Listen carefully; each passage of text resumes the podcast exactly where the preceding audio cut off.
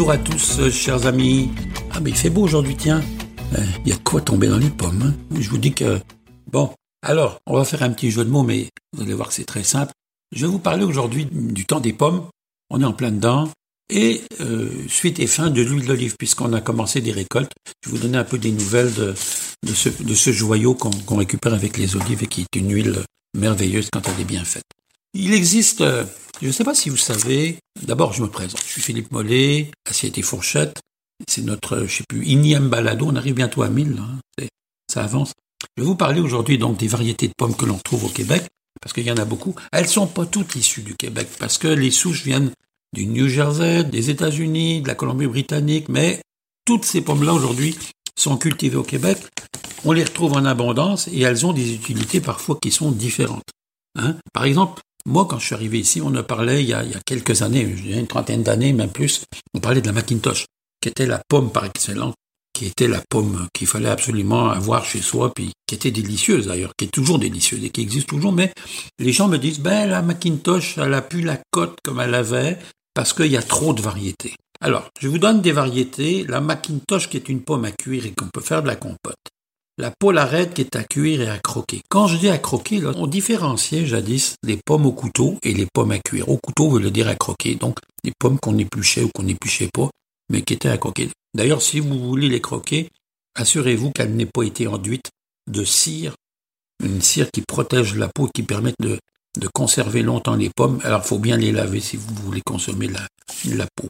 Alors, la Polarette, qui est une pomme à cuire à croquer, avec la Cortland aussi, qui est à cuire et à croquer. Donc, c'est des pommes à croquer. La Spartan aussi, qui est une pomme à croquer. Empire. Vous connaissez l'Empire? Bon, c'est une pomme rouge à croquer. La Melba, ça c'est une pomme qui est une pomme hâtive, donc il faut la consommer croquant mais en compote, parce qu'elle tient pas la route. C'est pas une pomme qui va se permettre de... Vous pourrez pas faire une tarte avec la, la, Melba. Euh, la Lobo, bien sûr, cuire. Elle, on peut la cuire. Elle, on peut la manger au couteau. La Jersey Mac, hein, je pas si vous connaissez cette pomme, on la trouve maintenant un peu, pas partout, mais quand vous allez au marché Jean Talon ou, à Québec, au grand marché, vous allez les retrouver euh, dans les, chez les gens qui font de la culture de pommes, là, dans les vergers. Alors vous allez la retrouver, la Jersey Mac, qui est une pomme qui hâtive, mais qui qui dure pas longtemps, mais il faut la manger, elle est croquante, elle est bonne, très très bonne. Alors maintenant, on a des nouvelles variétés qui sont arrivées au cours des dernières années, euh, qui sont vraiment intéressantes. Hein. Moi, je les ai goûtées. La Honey Crisp, qui est une pomme à manger au couteau, mais qui peut aussi servir pour cuire, euh, faire des, compotes, mais surtout des tartes.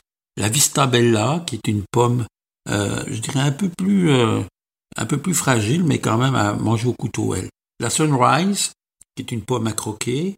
La Ginger Gold, qui est à cuire et à croquer. Ça, c'est des pommes jaunes.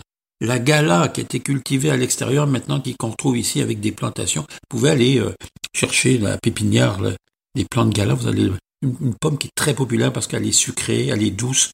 Alors à cuire ou à croquer, la Passionata, ce sont, ce sont les nouvelles pommes, ça. À cuire et à croquer, la délicieuse jaune à cuire et à croquer. Moi, la délicieuse jaune, je m'en sers pour faire les tartes. Je trouve que le meilleur résultat que je puisse avoir avec une tarte c'est quand j'utilise cette pomme, parce qu'elle se tient bien. L'ambrosia, si vous avez la chance d'en trouver, achetez-les, goûtez-les, vous allez voir, elle est croquante, mais elle est sucrée, fine. Vous pouvez la cuire et la croquer.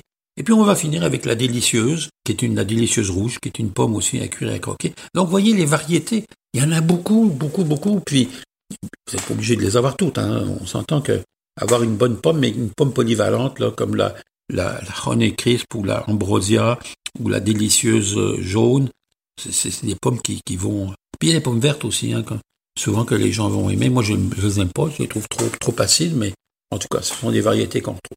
Alors pour les pommes, bon, ben, quoi faire avec? On fait des compotes. Oui, une vraie compote de pommes maison avec une petite touche de cannelle dedans ou un petit bâton de vanille, c'est magnifique. Ensuite, on va faire des tartes, la tarte classique avec la pomme coupée en tranches finement sur une pâte brisée ou une pâte sablée ou encore une pâte feuilletée. Et puis, quand on parle de pommes, ben, on parle de strudel. Le strudel, qu'est-ce que c'est? C'est une recette qui nous vient d'Autriche ou des pays de l'Est. On a, des raisins secs qui sont mis avec du rhum à macérer pendant 24 heures. Ensuite, on va faire une pâte avec de l'eau, du sucre, du sel, de l'huile, et on va tout mélanger. On va faire cette pâte de, de la farine, bien sûr, et, et on va la laisser reposer avant de l'étaler. Maintenant, Si vous voulez faire un strudel que vous voulez pas faire cette pâte, vous pouvez très bien la faire avec une pâte feuilletée, ce que je vous suggère et qui est beaucoup plus facile. Donc vous avez vos raisins, on va mettre des noix hachées, on va mettre des pommes en morceaux, on va ajouter du sucre, de la cannelle, on va brasser tout ça, on va mettre ça sur la pâte feuilletée qu'on va rouler ensuite. Donc vous n'oubliez pas de mettre un peu de jaune d'œuf pour que ça colle autour. Vous allez la rouler, vous allez la fermer et vous allez cuire au four à 180 Celsius pendant 40 minutes. Vous allez avoir un strudel. C'est absolument délicieux. Vous n'avez pas besoin d'aller en Autriche, ça va vous coûter beaucoup moins cher de le faire vous-même que, que de prendre l'avion pour aller en Autriche.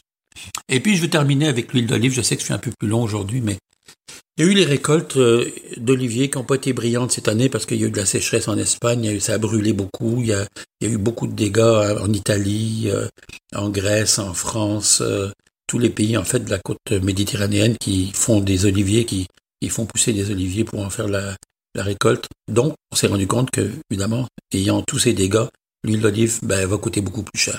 Donc pensez encore là, malheureusement, à ajouter un 15 à 20% d'augmentation sur vos achats d'huile d'olive. Je sais que ça fait beaucoup à un moment donné, mais que voulez-vous, c'est la vie qui, des fois, nous aide pas. Ceci dit, quand on goûte l'huile d'olive qui a été pressée, l'huile fraîche, avec tous les oligo-éléments qui n'ont pas été filtrés, et que vous avez la chance de goûter à ça, même, vous allez voir que c'est absolument délicieux.